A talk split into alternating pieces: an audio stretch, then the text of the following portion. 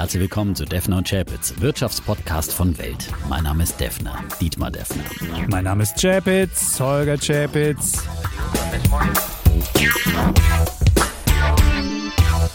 Die im Podcast besprochenen Aktien und Fonds stellen keine spezifischen Kauf- oder Anlageempfehlungen dar. Die Moderatoren und der Verlag haften nicht für etwaige Verluste, die aufgrund der Umsetzung der Gedanken oder Ideen entstehen. Episode 175, lieber Defner. Und die letzte Sendung hieß ja, die große Wahlwette wird Lasche Teflon Scholz noch ablösen.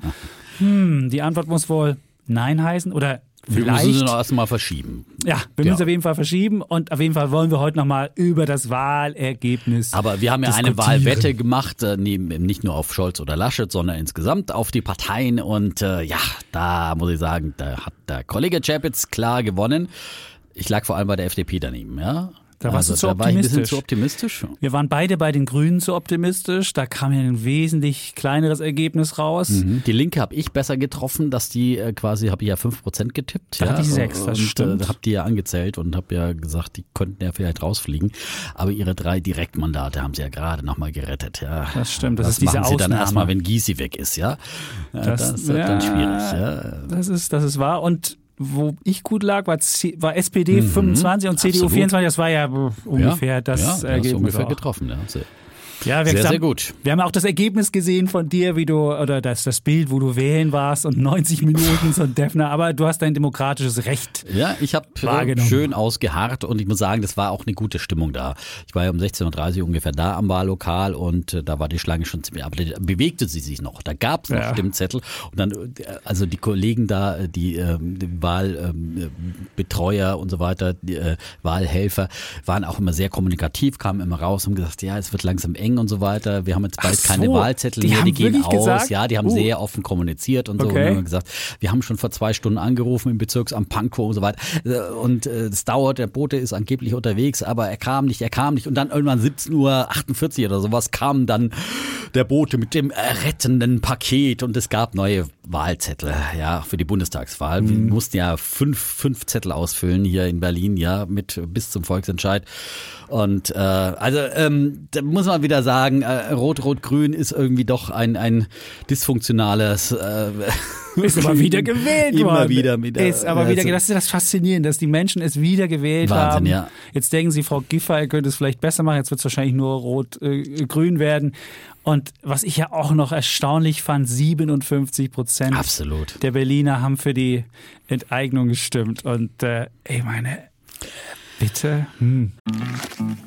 Werbung. Sie wollen sich mehr bewegen und gesünder leben, aber auch häufiger entspannen? Die App TK Coach unterstützt Sie dabei. Mit kurzen Übungen für die bewegte Pause oder den 8-Minuten-Workouts mit Olympiasieger Fabian Hambüchen. Finden Sie Ihre innere Mitte dank einer Runde Anti-Stress-Yoga oder mit vielen kurzen Atem- und Entspannungsübungen. Das alles und noch viel mehr in der App TK Coach. Jetzt einen Monat lang testen. Für TK-Versicherte kostenlos. Werbung Ende. Und da muss man halt einfach wieder sagen, dass äh, da äh, entlarvt sich direkte Demokratie auch wieder selber und äh, dass es wirklich nicht rational ist, äh, die Entscheidungen, die da getroffen wird und die, die getroffen werden. Äh, und äh, ja, es wird äh, sicherlich nicht umgesetzt werden. Ähm, Nee, aber viele, jetzt- viele, ja viele Wähler fahren. nutzen das halt, genau. Tegel, Tegel- war auch mal ein Volksentscheid, ja. äh, Wollen wir offen halten und wenn du ja. jetzt da hinfährst, da gibt es keine Maschine mehr, die startet und landet. Und insofern. Also Ähm, ich wäre dafür, diese Volksbegehren, Volksentscheide abzuschaffen, weil das ist einfach immer nur so eine Scheindemokratie. Äh, Da gaukelt man irgend- irgendwas vor, was äh, nicht machbar ist und äh, der Wähler muss ja auch nicht, äh, kann ja einfach so entscheiden. Du meinst Freibier? Ja, irgendwann wird mal Freibier für alle entschieden. Und ich meine, Mhm. äh, der schlimmste Volksentscheid in Berlin war ja das Tempelhofer Feld, die Randbebauung Mhm. zu verhindern. Ja, da ging es ja nicht dazu, dass man das ganze Tempelhofer Feld zupflastert mit Wohnungen, aber wenigstens den Rand einmal zu umkreisen. Und auch dagegen waren ja die Berliner Berliner, ja, da mit ihr größter Abenteuerspielplatz ähm, nicht irgendwie beeinträchtigt wird. Und das sind wahrscheinlich genau die gleichen, die jetzt für Enteignung von Wohnungskonzernen, die immer äh, schreien, dass die Mieten sinken müssen, ja, aber gegen Bebauung sind.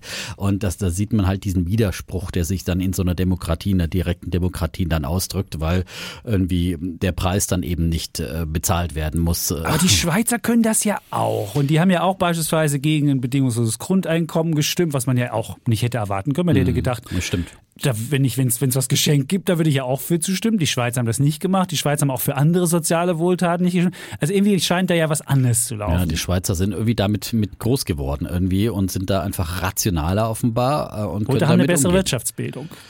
Wahrscheinlich. äh, Das könnte es auch Wirtschaftsbildung sein. und allgemein, keine Ahnung, politische Bildung. Also es ist, ähm, aber bei uns finde ich, es funktioniert einfach nicht und schon gar nicht in Berlin. Aber äh, es gibt natürlich diesen Volksentscheid und Frau Giffey muss sich dann jetzt künftig damit rumärgern. Ja, Ja, sie hat ihn zur Kenntnis genommen und damit ist auch gut. Dann wird sie wahrscheinlich sagen, ist nicht umsetzbar und Es dann braucht noch ein paar verfassungsrechtliche Urteile und, und was das Ganze kosten würde. Was ich ja letzte Woche ja schon an Gegenargumenten aufgeführt habe, das wird man dann, äh, wird man dann zu diesem Ergebnis kommen. Die Vonovia-Aktie hat es auf jeden Fall nicht beeindruckt, dieser Volksentscheid, muss man sagen. Stimmt, die ging am Montag erstmal hoch, aber es war schon, die war ja 5% im Plus und am Ende ist sie doch nur mit 2% äh, Plus aus dem Handel gegangen am Ja, Montag nach der Wahl. Plus. Und trotzdem, wenn man diese Stimmung hat in Deutschland, dass irgendwie Miethaie oder es ist eine Miethaie-Stimmung oder dass es immer das Böse ist, ich glaube, so richtig geil, da Geschäfte zu machen, damit so dann vielleicht Mitarbeiterinnen und Mitarbeiter zu finden, die bei Vonovia arbeiten, wo du dann hörst, hey, du arbeitest bei denen, die wollte ich doch Naja, enteignen. So. Aber im, im Ah, Großen und Ganzen war natürlich die Erleichterung gerade bei Vonovia Ja. sicher groß, dass es eben nicht so rot-rot-grün im Bund kommt. Und äh,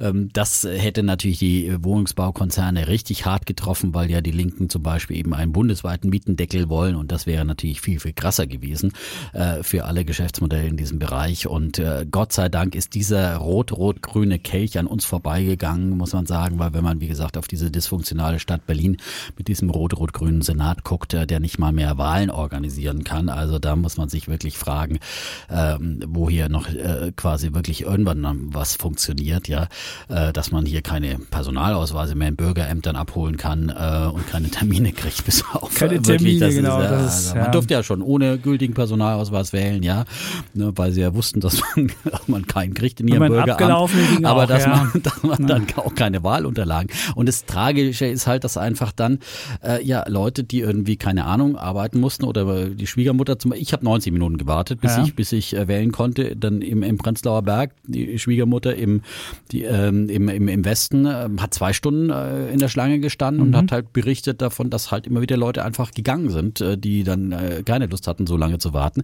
Und dann werden einfach Menschen äh, von der ähm, abgehalten, davon ihre demokratischen Grundrechte auszuüben.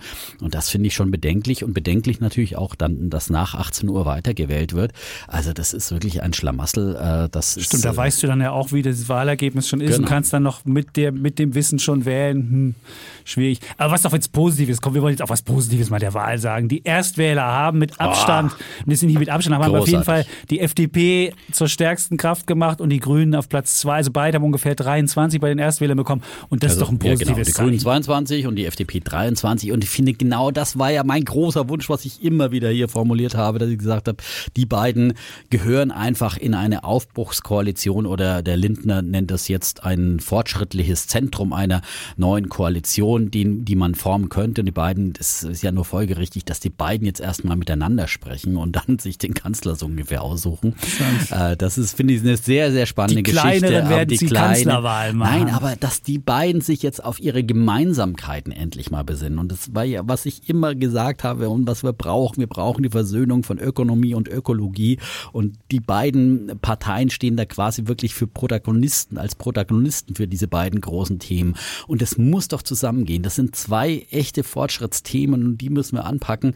Und äh, Digitalisierung und äh, Klimawandel beherrschen und, und vieles andere dieses Land voranbringen. Und das macht so viel Mut. Und dass die jungen Wähler das so erkannt haben, finde ich, finde ich großartig. Ich habe wirklich gejubelt, als ich zum einen natürlich dieses Wahlergebnis gesehen habe, Rot-Rot-Grün verhindert, aber auch dann diese, die, diese Details heiß und dass gerade die Jungen, wow, ich meine, die Grünen, das hätte, war erwartbar, würde ich mal sagen, ne, angesichts Fridays for Future und so weiter, dass viele äh, Erstwähler grün wählen, aber auch, äh, dass die FDP so angenommen wird von den, von den Jungen. Und ich finde, da ist es auch mal Zeit, äh, auch diese Gräben mal zuzuschütten und immer diese, äh, was es vorher auch im Wahlkampf und äh, darüber hinaus noch immer gibt, diese Polarisierung und sagen, okay, die FDPler, das sind jetzt hier, keine Ahnung, das sind die Aufsteiger, die anderen sind die, die. Ja, aber trotzdem, hast du, hast du gesehen, wie es teilweise kommentiert worden ist vom, vom Bayerischen Rundfunk, von, die haben ja, es gibt ja so einen, so einen, so einen Instagram-Kanal vom, vom Bayerischen Rundfunk, den Jugendkanal, und dann haben sie wirklich geschrieben, Kohle und Klima gehen nicht zusammen, Fragezeichen, für Erstwähler schon. Und da wird genauso wieder diese Idee Ja. gemacht, Kohle, das ist die FDP und sonst Und wenn man, wenn man im, am, am, am Wahlabend den Vogel, den wir hier auch im Podcast hatten, der stand zusammen mit dem Habeck. Mhm. Und da hat man einmal wirklich das Gefühl bekommen, dass hier ein Aufbruch in diesem Lande passiert. Weil der Vogel erzählte und der Habeck guckte so rüber, das war fast so ein, so ein Lächeln und so ein, Absolut. fast so ein kleines Tänzchen, was sie da machten. Und ich dachte so, wenn das wirklich zusammen Der Habeck war ja Klappt. vorher schon Ja. und war ja immer bemüht, eben diese, diese wär- Gräben vor, vor Ja. der Wahl auch schon zuzuschütten, äh, mit dem Linder zusammen in der Talkshow zum Beispiel schon. Und ich finde, der Habeck hat auch was Wunderbares gesagt, jetzt so, gestern da in den Interviews, dass er gesagt hat, wenn wir irgendwie drüber nachdenken, äh, irgendwie zusammenzuarbeiten, dann dürfen wir doch nicht am Anfang irgendwie eine Liste machen, was gefällt mir jetzt nicht am anderen, wo können wir nicht zusammenfinden, sondern ist doch wie in einer Beziehung, hat er ja diesen Vergleich gebracht, hat er gesagt, wenn man mit jemandem zusammenziehen will, mit jemandem in Urlaub ziehen will, äh, fahren will oder mit jemandem in eine Beziehung gehen will, dann schreibt mir auch nicht erstmal auf die, auf die Liste, was einem nicht passt am anderen. Du drückst deine Zahnpasta immer äh, falsch rum aus und du äh, schmeißt deine Socken durch den Raum und dies und das passt mir nicht. Da schreibt man ja auch nicht auf eine Liste, sondern besinnt man sich auf die positiven Dinge, auf die Gemeinsamkeiten und guckt, was kann man gemeinsam machen, wo hat man gemeinsame Anknüpfungspunkte und gemeinsame Sichten der Welt und dann guckt man, wie man die, das beide aus, äh, unter einen Hut kriegt und, und das ist genau der Ansatz, den es jetzt gibt und das ist ein super Spirit, finde ich. Ja. Das hoffen wir, dass der Spirit sich irgendwie sich durchsetzt. Also da fand ich halt, wie gesagt, diesen, diesen, dieser Vogel war ja auch hier schon Mhm. äh, so, weiß ich, so aufbruchsstimmungsmäßig. Ich fand, das war, das war wunderbar. Und, Er ist ja der Beste. Er war ja schon mal bei den Grünen, wie er uns ja auch verraten hat So damals. ist. Und das ne, ist ja auch offener für diese ganzen Klimathemen als äh, viele alten Männer in der, in der, in der Partei, in der FDP. Und von daher bin ich aber da leider sehr, ist sehr er nicht an erster. Stelle, es steht nicht vorne mit bei den Verhandlern. Das ist der Wissing, Ja. der ja als Wirtschaftsminister schon gesetzt ist und, und Lindner, das sind die beiden, die auch sprechfähig sind. Und wenn man mit denen jetzt redet und, und, und dann sind die beiden auch nur die einzigen, die offizielle Statements abgeben können. Und ähm, ja, ich bin mal gespannt. Aber es, es gibt auf jeden Fall schon Annäherung. Beispielsweise beim, bei, bei Autos könnte es so passieren, hat unser Kollege schon recherchiert, dass die FDP das Tempolimit äh, äh, fallen lässt. Also sie sagen, okay, wir, wir setzen uns ein Tempolimit an, die Grünen dafür den harten Ausstieg aus, der, aus dem Verbrenner-Dingens weggeben. Das ist ja so eine Forderung, die du immer hattest, die war immer gespannt. Also so kann das halt aussehen. Man guckt halt so ein Mhm. Ich bisschen. wie, dafür, wie ich hätte so ein- auch einen Kompromissvorschlag. Okay, ja? Tempolimit äh, nur noch für Verbrenner. Ja. Und quasi E-Autos haben freie Fahrt. Freie Fahrt für E-Autos. Was denkst du, was für ein Boom einsetzen würde, ja? Das wäre der richtige Kein Anreiz. Tempolimit für, für E-Autos, ja? Wäre mein Vorschlag. Gut. Ja. Das wäre eine gute Idee. Ja. also würde ich sagen, das solltest du aufnehmen, solltest du mal melden. Ja. Und dann, äh, dann hätten wir das. Aber jedenfalls ist, ist ja, spannende Zeiten, die wir haben. Genau. Und eigentlich ist das Wahlergebnis, wenn man es bei Lichte betrachtet, schon, schon geil. Weil man hat jetzt Absolut. zwei Parteien, die, die, die wirklich für Aufbruch sind, die ja fast dann auf Augenhöhe mit der dritten mitmachen können. Und das Genau. ist Und egal wer unter ihnen Kanzler ist, äh, so viel ändert sich da gar nicht. Das sieht äh, die Börse, das sind Ökonomen so. Wir wollen trotzdem nochmal diskutieren Ja. dann äh, in unserem offiziellen Thema. Das machen wir dann, dann gegen Ende dieses Ja. Podcasts, damit wir hier auch unsere Strukturen wahren und nicht zu viel Politik am Anfang machen. Wir sind ja immer noch ein Wirtschaftspodcast, aber wir sehen ja, die äh, Politik bestimmt in diesen Tagen natürlich auch die wirtschaftliche Zukunft äh, dieses Landes. Deswegen geben wir diesem Thema hier so breiten Raum. So ist es. Und jetzt haben wir natürlich auch noch Post bekommen, aber noch eine Sache wenigstens. Und zwar hat Mario geschrieben und er hat, er fragte, hat sich Kathy Woods verzockt, nachdem sie in der vergangenen Woche einen großen Anteil ihrer Tesla-Aktien verkauft hat, geht der Tesla-Aktienkurs nach oben. Vielleicht könnt ihr das trotz Wahlergebnis kurz aufgreifen. Also, wir haben ja mal geguckt, im Prinzip sind die Tesla-Positionen immer noch sehr groß bei Casey Ja. Wood, äh, immer noch über 10 Prozent. Und ich glaube, sie hat ja so selber sich ein bisschen dies, diese Marke von 10 Prozent äh, gesetzt als Positionsbegrenzung in einem ETF. Das kann natürlich ein Grund sein, dass sie da immer wieder dann mal auch anpassen muss äh, und ein paar, paar Teslas auch verkaufen muss. Und äh, sie macht ja eins äh, gerne, dass sie auch mal größere Aktien, auch gut gelaufene Aktien dann auch mal äh, verkauft, äh, zugunsten von, von kleineren, zur Kapitalbeschaffung auch wieder, um irgendwo mal anders zuzugreifen. Das wir wissen nicht, was die Gründe dafür sind. Aber äh, es ist nicht so, dass sie jetzt da im großen Stil ausgestiegen ist und, und äh, keine Teslas mehr hat, sondern im Gegenteil, Tesla ist nach wie vor in, äh, in den wichtigen ähm, ETFs äh, ihre größte Position mit um, um die 10 Prozent. Und äh, ja, wie gesagt, das andere sind alles so kleinere Anpassungen. Und ja, ich denke mal, also da, da ist sie weiter gut dabei. Auch Sie hat die- 15.257 verkauft. Zumindest sagt das hier Bloomberg. Und die Position ist jetzt noch bei 10,9. Also wenn man jetzt den Arc Innovation guckt, das ist ja das Flaggschiff, das ist die größte. Dann kommt danach Teladoc mit 5,6, Unity Software, Roku, Coinbase, Zoom, Square, Spotify, Twilio, Palantir, Exact Science. Oh, noch nie gehört. Intellia. Therapeutics, UiPath, das ist ja, ja, hier. ja, das ist ja auch eine. Dann hat sie Zillow, dann kommt CRISPR Therapeutics und dann kommt schon hm, Twitter. Hm, hat sie auch noch DraftKings, das ist ja dieser äh, ja, Wett, Wettspielanbieter, dann Invitae, Beam Therapeutics, Fate Therapeutics, jetzt alle DocuSign 100, 290 und so. Positionen auch, Nein, ich wollte nur einfach mal ein paar Positionen spannend, da, was sie- was sie da ist ja drin immer hat. wieder schön zu sehen, auch was, So was so hier äh, führenden Investoren dann in ihren Portfolios haben und dass er immer noch so stark auf Tesla setzt. Also da ist sie weiter bullish, hat ja immer noch ihr, ihr Kursziel von 3000 Dollar Mhm. für eine Tesla-Aktie. Das hat sie ja neulich auch nochmal bekräftigt. Aber man darf auch nicht vergessen, wenn Leute Geld abziehen, dann musst du natürlich auch aus den größten Positionen was Genau. abziehen. Also das ist, kann auch ein Grund sein. Also man muss immer genau gucken. Es muss nicht sein, dass sich verzockt hat. Aber was auf jeden Fall, wo er recht hat, Tesla ist super gelaufen wieder. Die steht jetzt bei, ich guck mal, ich glaube bei knapp 800 Dollar wieder. Das ist schon, Mhm. es gibt ja wieder so einen kleinen E-Boom hier, 783, gestern 791. Ähm, also insofern ist das schon wieder fast, fast Allzeithoch, oder? Ja, nah dran, ja. Ich Ja. glaube, bei 900 war sie schon mal. Aber nachdem jetzt der Kollege Chapitz heute in alles auf Aktien quasi die Tesla-Aktie zum Kauf empfohlen hat, Nein, empfohlen, das war nicht jetzt, das war, das, war, das hat mich, ich als mich Alternative zumindest. Nein, es ging, es gedacht, ging, oh, muss ich jetzt meine Tesla-Aktie Ja, nein, nein, nein. Ich habe verkaufen? gesagt, wenn man, wenn man, nein, es ging, es ging um den äh, Polestar ähm, Spec IPO. Polestar ist ja die, ist ja so ein, ist ja die E-Auto-Tochter von Volvo und so einem chinesischen ähm, Unternehmen zusammen. Die haben 10.000 Autos verkauft. Der Sommerfeld hat das Auto ja getestet und hat es für hm, ja so medioker befunden. Auch und medioker und und dann soll das Ding 20 Milliarden wert sein. Wir haben ausgerechnet, was es pro Auto wäre und das ist ja so absurd. Und dann äh, habe ich mal Tesla angeguckt. Das ist ja sogar Tesla ist dagegen günstig. Und da haben wir gesagt, wenn man jetzt irgendwie diesen E-Auto-Boom machen will, dann sollte man lieber das Original nehmen. Und dann habe ich das Wort empfohlen genannt und ich habe es dann nicht wieder rausgenommen. Ich habe es gemerkt. Ich heute es heute Morgen dachte so, okay. Ja, aber grundsätzlich gilt auch dort, äh, wir empfehlen Ja. nichts, sondern es sind immer Nur Ideen. Ideen, die wir Genau. wiedergeben, auch hier bei uns. Und das haben wir ja am Anfang auch in unserem Disclaimer. So und das gilt für den Gesamtpodcast und alle unsere Podcasts. Alle unsere Podcasts. machen, Immer wenn man uns hört, das sind nur apropos Ideen. E-Mobilität, ähm, ähm, dann hat mir nämlich der Flo aus Oberbayern noch geschickt bei Instagram ein, also ein äh, Screenshot äh, von Salzburg 24 und da heißt es, erstmals wurde in Österreich eine Blutkonserve per Drohne transportiert. Ja? Okay. Und da kann man auf dem Foto sehr schön erkennen, dass die Drohne von Iheng ist. Ja? Also Oh, hätten das, Sie mal- hätten Sie mal die das Wahlunterlagen Rote Kreuz, schicken Das sollen. Rote Kreuz in Österreich setzt äh, Drohnen von Eheng. Eheng ein. Aber keine, keine äh, mit Personen besetzten Drohnen, sondern einfach nur normale Transportdrohnen. Äh, Also Mhm. auch da ist ja Eheng aktiv. Ja, eine meiner Ideen, die ich auch im Portfolio habe. Ja, Ja, ist bei 26 ja Dollar. dümpelt so gerade so ein bisschen nach Dümpelt. Ja. Dümpelt.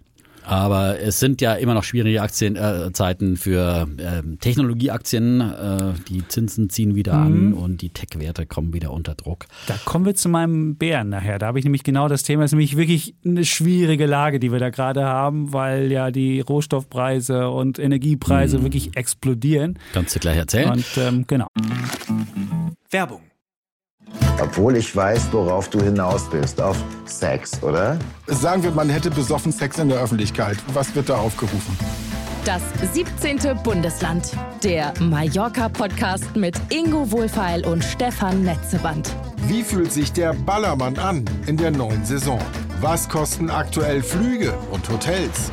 Welche Promis sind auf der Insel und welche Stars in Bierkönig oder Megapark? Mit das 17. Bundesland bist du immer auf dem Laufenden. Jeden Donnerstag, wo es gute Podcasts gibt. Werbung Ende. Ja, dann steigen wir einfach ein in Medias Res. Wir haben wieder eben unser Thema, das wir nochmal diskutieren, Ampel versus äh, Jamaika und wir haben unsere Bullen und Bären, die wir vergeben. Ich würde mal mit dem Bullen der Woche anfangen. Das ist auch so ein halber Bulle und halber Bär, je nachdem.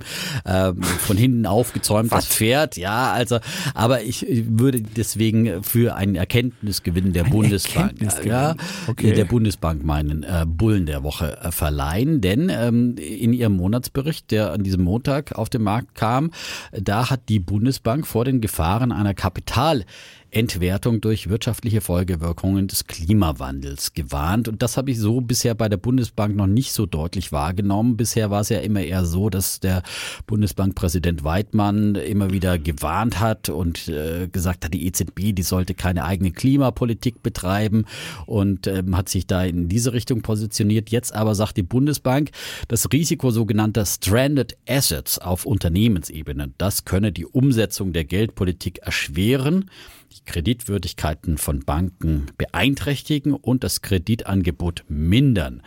Also da schreiben sie im Monatsbericht und Stranded Assets, äh, das sind für die Bundesbank eben so plötzliche oder schleichende Entwertungen der Kapitalbasis eines Unternehmens oder einer Branche, wenn dieses Kapital nicht mehr zur Produktion eingesetzt werden darf oder die Produktion infolge höherer CO2-Preise nicht mehr rentabel ist. Also wenn du Öl im Boden hast und nicht rausholen kannst, Zum das wären Stranded oder- Assets. Das ist jetzt ein bisschen, Ja, das genau, war sehr war ein bisschen- technisch. ja, die Bundesbank, also wer diesen, wer diesen Bericht lesen will, das ist wirklich immer sehr technisch. Das ist wirklich harte Arbeit, das, das äh, zu, aber Das ist wäre natürlich eine Bürokratendeutsch, aber muss ja auch korrekt hier wiedergegeben werden, Ja, bevor ich hier eine unbedingt. Interpretation Ja. mache. Aber es hängt ja auch noch viel mehr zusammen. Wenn du einen Ölbohrer hast, äh, den du hergestellt hast oder eine Maschine dafür, ja, äh, Ja. ist ja dann auch ein Stranded Asset, ja, was dann einfach nicht mehr, nicht mehr den Wert hat, weil es nicht mehr gebraucht wird. Oder du hast einen Verbrenner, und du hast einen Verbrenner und du darfst Verbrenner, keine, Fuhrpark und darfst nicht mehr mit du Verbrenner darfst, fahren. Oder, oder darfst das nicht mehr mit dem. Verbrenner Ja. oder mit dem Diesel-LKW in die Stadt fahren. Ja. Lauter so Dinge. Es wären dann Stranded Alles Assets. Stranded also Assets.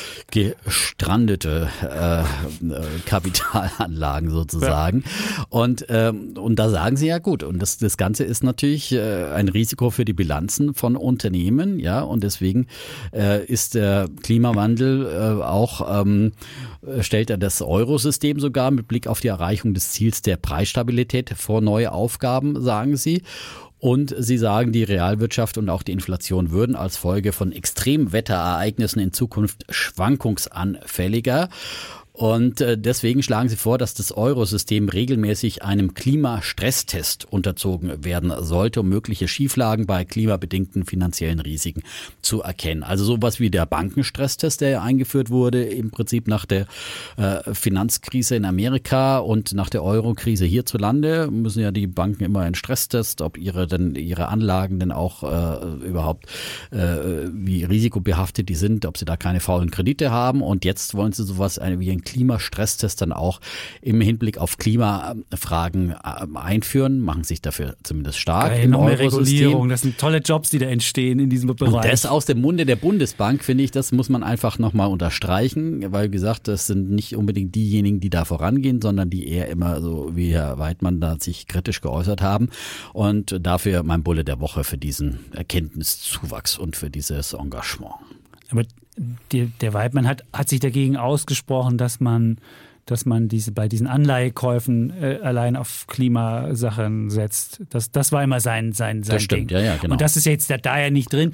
Und Das ist nicht drin, aber wenn man jetzt, ich würde mal sagen, wenn man konsequent weiterdenkt, Ja. müsste man ja, wenn das Ganze ein, ein Stabilitätsgefahr, eine systemische Gefahr auch für die Euro-Geldpolitik ist, der Klimawandel und Extremklimaereignisse, ich finde, dann ist es nur folgerichtig und konsequent, dass man dann weiterdenkt und sagt, äh, dann muss man auch äh, seine Anleihekäufe nach Klimagesichtspunkten ausrichten.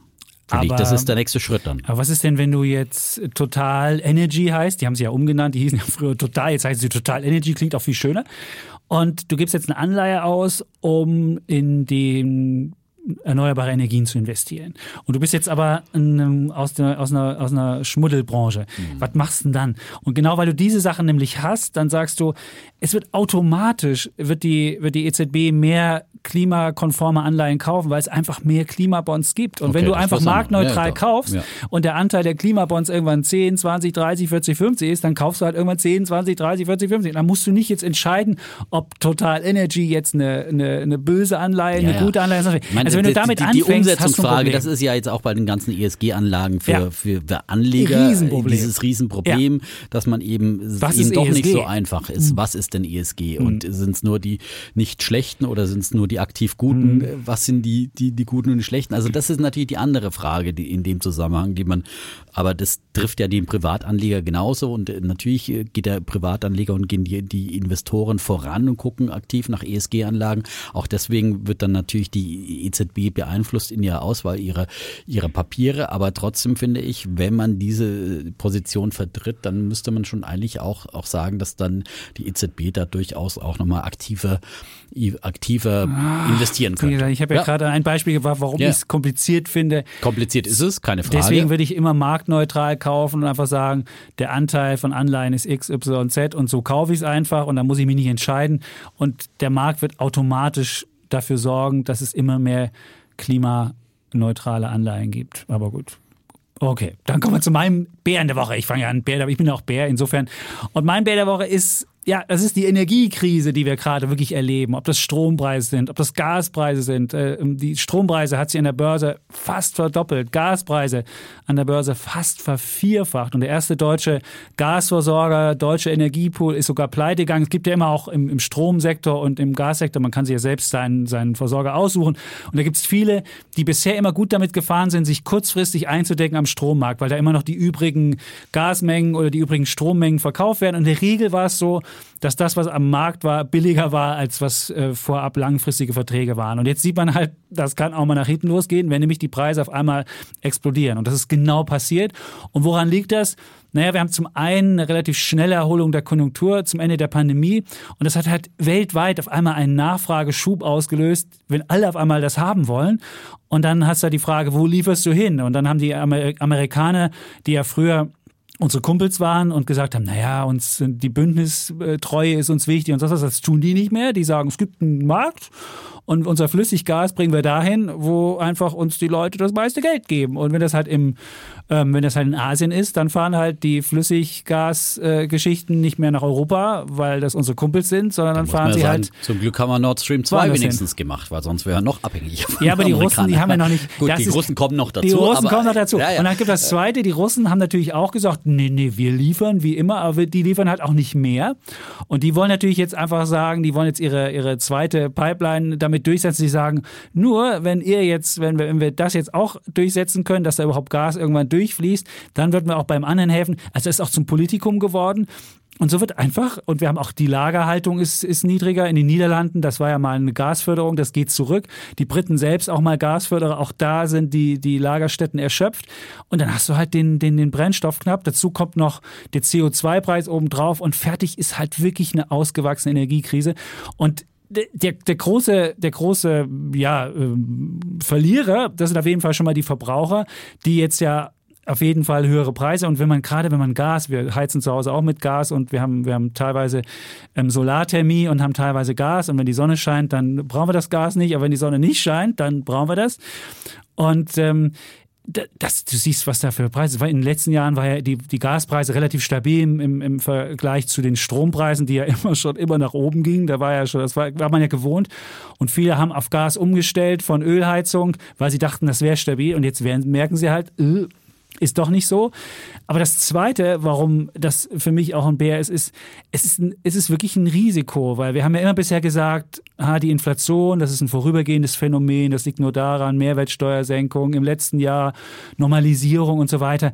Aber wenn du jetzt noch einen, so einen Energieschock da einbaust, dann erinnert mich das so ein bisschen wie an die, an die, an die 70er Jahre. Gut, da war ich noch äh, klein, da habe ich noch nicht wahrgenommen, wie das war, aber es muss Und auf jeden Fall. Die DDR hattet ja immer Energiekrise, ne? Wir hatten immer Energiekrise, das stimmt. Wir hatten in einem, in einem kalten Winter, wenn du keine Braunkohle holen konntest, weil es zu kalt war, wir hatten einen Winter, dann kam nicht mehr 220 Volt aus der Steckdose, dann hattest du 100 Volt.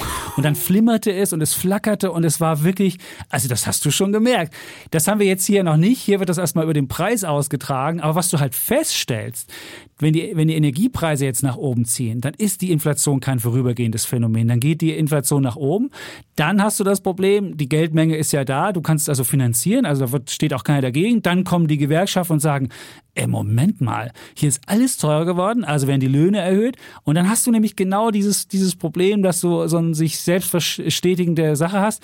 Und was aber das Dumme an den 70er Jahren noch war, dass du dann auch, wenn die Leute viel mehr für Energie ausgeben müssen, für andere Sachen nicht mehr so viel ausgeben können und dann hast du halt so eine Konjunktureintrübung auf der anderen Seite und hast da so ein Stagflations, ähm, so eine Stagflationsgeschichte. Und wenn du jetzt mal guckst, was die Parallelen zwischen 70er Jahren und heute ist, auch in den 70er Jahren gab es eine expansive Geldpolitik der Fed, das war genau das Gleiche. Auch in den 70er Jahren war in Amerika eine wahnsinnig hohe Verschuldung. Der Vietnamkrieg war damals da. Also auch das ist ähnlich wie heute. Und ähm, du hast halt äh, steigende Löhne, steigende Produktionskosten und so weiter. Das hast du heute auch durch ganzen, durch, durch ESG-Politik, durch CO2-Preise und so weiter. Dann hast du Regionalisierung der Lieferketten, Handelskrieg China, lauter solche Sachen. Und das alles zusammen, wenn das zusammenkommt, könnte das halt so ein Stagflationsszenario werden. Und wenn wir das hätten, dann müssten wir uns wahrscheinlich auf etwas weniger gute, weil in Stagflationszeiten, das sei doch dazu gesagt, kann man mit Aktien wirklich nur sehr schwer Geld verdienen. Wenn man 70er Jahre anschaut, da konnte man über eine ganze Dekade nach Abzug der Inflation nichts machen, außer mit, ich glaube, Öltiteln und mit, ich glaube, nee, Versorge nicht, also noch eine zweite Kategorie. Und dann muss man mhm. echt nochmal neu denken. Also wenn wir wirklich Stagflation bekämen, das wäre wirklich furchtbar. Und dann müsste man nochmal drüber nachdenken. Ich muss mir das nochmal anschauen, wie das geschichtlich genau war, welche Aktien da gelaufen sind, welche nicht gelaufen sind. Aber ich finde, das ist wirklich ein Risiko, was durch diese Energiekrise jetzt real geworden ist. Und deswegen ist es auch mein Bär der Woche, die Energiekrise. Und das könnte uns vielleicht mein Kursziel beim DAX doch noch wieder wieder dahin kommen. Der DAX ist auch so ein bisschen am Schwächeln in letzter ja, Zeit. Und man sieht auch die, auch die eben an der Notenbankpolitik und so weiter und so fort. Und, und das, was ich ja schon immer gesagt habe, natürlich auch. Die Zinsen gehen jetzt sogar nach Tapering, oben. Genau. Und äh, die Tapering-Gefahr habe ich ja schon immer wieder genannt, ja. dass es möglicherweise eben auch äh, für die US-Märkte durchaus ein Risiko sein könnte. Ja, es bleibt auf jeden Fall spannend, aber ich finde also zwei Aspekte an Stag äh, Stagflation glaube ich jetzt nicht, sondern ich glaube, dass wir ja immer noch diesen Wahnsinns Nachholbedarf haben nach der Pandemie äh, wirtschaftlich. Äh, der kann sich momentan nicht entladen, eben wegen auch der Chip, nicht nur wegen der Ölkrise, sondern wegen der Chipkrise und wegen Lieferengpässen in allen Bereichen. Ja, und, und da hast du das Problem. Ist dann aber, ja, aber da ist ja auch wieder viel Nachholbedarf und in den 70ern war es eben nur äh, eine Ölkrise und man war natürlich noch viel, viel abhängiger vom Öl und äh, hat viel, viel mehr verbraucht und so weiter und so fort. Ähm, Aber du hast jetzt ja Öl, du hast Chips, du hast, du hast ja jetzt auch die Rohstoffe für die Wirtschaft. War damals Öl mehr und heute ist es Öl und Halbleiter. Und Öl und Halbleiter hast du beides heute wirklich als Krise und als Kostenfaktor. Ja, aber die, die, die Halbleiterproduktion sollte auch wieder so langsam in Fahrt kommen. Also das Ach, da bin ich mir nicht so sicher. Die rechnen ja damit, äh, dass das zum Jahresende sich doch dann wieder einigermaßen hm. normalisiert. Äh, und deswegen sagen die ja für nächstes Jahr dann Wachstum in Deutschland von 5,1 Prozent äh, voraus. Ja, aber also die ist ja unter drei. Und haben für dieses Jahr noch unkorrigiert. Ne? Also Siehst das ist, ja, und genau. das ist, das finde ich ein extrem. Und aber dann das hast du ist nämlich noch genau keine Stagflation. Doch, wenn du, wenn du kein also Wachstum hast, selbst gut. zweieinhalb Prozent nee, Wachstum. Zweieinhalb ist natürlich noch keine Stagflation. Aber wenn du aber jetzt wir kommen aus einer Krise, muss man sagen. Ne? Aus genau, einer, aber wenn du jetzt die hohe Inflation hast und dann vielleicht sich das noch weiter abschwächt, weil du noch irgendwelche andere Produktionsengpässe hast und weniger Autos verkaufen kannst, weil du keine Chips mehr hast, dann könnte auch aus dieser, weiß ich nicht, Wachstum von zweieinhalb oder so, könnte auch, weiß ich nicht, Wachstum eins werden. Und dann ja, würde ich Inflation sagen, kann ja auch ein Wachstumstreiber sein, weil die Dinge teurer werden und weil die Leute plötzlich mehr kaufen. Das sieht man ja im Immobilienmarkt. Aber wenn du sie mehr kaufen kannst? Äh, Immobilienmarkt um 10 Prozent. Wenn du kein Auto ausliefern kannst, geht's ja, nicht. aber bei anderen Sachen, wo du zugreifen kannst, aber das mit den Autos wird schon wieder kommen und dann greifen die Leute umso schnell wieder zu, weil mhm. sie dann und dann kaufen sie sich halt ein E-Auto, weil sie merken, äh, dass dass sie keine dass eine Spritversorgungsgefahr kriegt gibt. In, in England vor allem mhm. deine deine großen Briten, du hast ja auch immer hier dich positiv zum Brexit geäußert. Und, ich habe äh, mich ich, nicht positiv zum Brexit. Ich muss es immer wieder sagen. Ich habe gesagt, die Briten können ja, auch alleine ja. durchkommen. Man stellt fest, Aber sie machen schon wieder Fehler. Sie haben das Problem, ist, ja, ja, ich weiß, das haben wir ja heute auch bei alles auf Aktien gehabt, dass sie echt ein Nachschubproblem haben. Haben. Sie haben jetzt wirklich Versorgungsengpässe. Sie haben 90 Prozent der Tankstellen ist, es, ist der Sprit ausgegangen und sie haben halt dieses Problem mit dem Brexit, ob du den jetzt gut fandest oder nicht. Aber Ich fand ihn nicht gut. Ich habe ihn auch immer ganz klar verteufelt und du hast da immer ein bisschen für Verständnis geworben um, die- für die Briten. Das muss man einfach so sagen. Jetzt vielleicht hast du nicht klar pro Brexit dich Ich positioniert. ne- kein Brexiteer. Ich Okay. habe nur gesagt, die werden auch ohne uns klarkommen. Ja, und jetzt sieht man, wie toll sie wieder klarkommen gerade. Äh, sie kommen nämlich zum Beispiel nicht ohne die ausländischen Lkw-Fahrer mehr klar. Also zu, zu dem einen Engpässen, die, die du geschildert hast, kommt halt noch dazu, dass sie auch einen Lkw-Fahrer-Engpass haben und äh, dass ihnen 100.000 Lkw-Fahrer fehlen aktuell nach Schätzungen der, der Transportbranche und deswegen auch der, der Sprit nicht mehr an die Tankstellen kommt zum Beispiel. Und jetzt äh, haben sie mal eben angekündigt, dann doch wieder mal zeitlich 5000 und es liegt eben daran, dass nach dem Brexit äh, viele dann einfach auf den europäischen Kontinent zurückgekehrt sind. Viele ähm, europäische Arbeiter, äh, die eben gesagt haben und tschüss äh, oder auch da nicht mehr bleiben Die durften. durften dann auch einfach nicht bleiben, mehr weil bleiben Visum durften, hatten, weil sie ja. kein Visum hatten. Jetzt wollen sie mal 5000 zeitlich befristete Visa ausstellen. Ja, bis Weihnachten, bis, bis Weihnachten Weihnachten. befristet. Ja. Weihnachten werden wir gerne wieder unter uns. Da wollen wir den polnischen Lastwagenfahrer nicht mehr bei uns haben, ja. Und ich meine, so kann man Das halt ist die auch grüne so kann Transformation, wenn du, Ja, kein, ja, wenn du ja. keine Tankstelle mehr belieferst. das ich- ist einfach das ein Nein, ich glaube, das ist, das ist ein großes äh, Programm für E-Autos auf jeden Fall. Ich Siehst glaube, du? da wird sich, äh, werden sich viele dann äh, schnell, schnell besinnen und sagen, dann doch lieber, lieber ein E-Auto und da kommt äh, im Zweifel Und dann haben sie der aber nicht Strom genug vom Dach. Strom. Ja, muss man halt dann sich eine Solarzelle dazu kaufen. Ja, haben die so viel, die haben Regen da, so viel Sonne haben die ja. da nicht. Also bin ich mir nie so sicher, Aber ob die Windkraft genug haben sie. Nee, Windkraft sonst sind sie ja bei das erneuerbaren Energie geben es schon auch Gas, kann man nicht so sagen. Ne? Aber das, das zeigt halt diese, dieses äh, ja, äh, Brexit-Dilemma insgesamt, das sie haben. Immer wieder haben sie enorme Engpässe. Und, UK äh, wird dies Jahr schneller wachsen als Deutschland. Ich würde die Wette immer noch machen. Du wolltest sie ja nie mit mir machen. Ich würde sie immer noch, ich biete sie dir an, dass, dass Großbritannien in diesem Jahr ja, schneller gut, wachsen das wird ist- als Deutschland. Das ist offensichtlich, das werden das sie. ist offensichtlich. ja, Warum ja, denn? Wenn sie gut. Engpässe haben und wenn sie irgendwie noch keine, kein Benzin haben, warum ist es offensichtlich? Wenn du sagst, du tust ja immer so, ob das jetzt ein Drittweltland ist, was nichts mehr hat und demnächst irgendwie äh, kollabiert. Ja, gut, sie warum sollen sie so ja ein- schneller wachsen so als, bisschen schneller als die toll geführte Bundesrepublik, ja, die, so ein bisschen die im aus der Europäischen Verbund Corona-Krise ist raus, weil sie ge geimpft haben, aber das hat nichts mit dem Brexit zu tun oder vielleicht auch, ja, dass sie schnell impfen konnten. Okay, okay, okay. Aber in dem Fall äh, ist es äh, Die Wette willst du nicht eingehen, siehst jetzt gehe ich die Wette nicht mehr ein. Ja, Warum? Das ist ja klar. Warum nicht? Hm. Wo jetzt die Briten gerade am, am Abgrund stehen und wo, wo kein Benzin das mehr Jahr da ist ist? ja gelaufen, relativ. Ja. Meinst du? Ja. Wir können ja dann für nächstes Jahr Der. Defner ja? schon Ende Jahr. September das Jahr ist gelaufen und lege ich mich mal hin. Gut. Nicht Gut. hinlegen, aber das äh, wettmäßig äh, ist es äh, relativ äh, relativ gelaufen. Gut. Ja.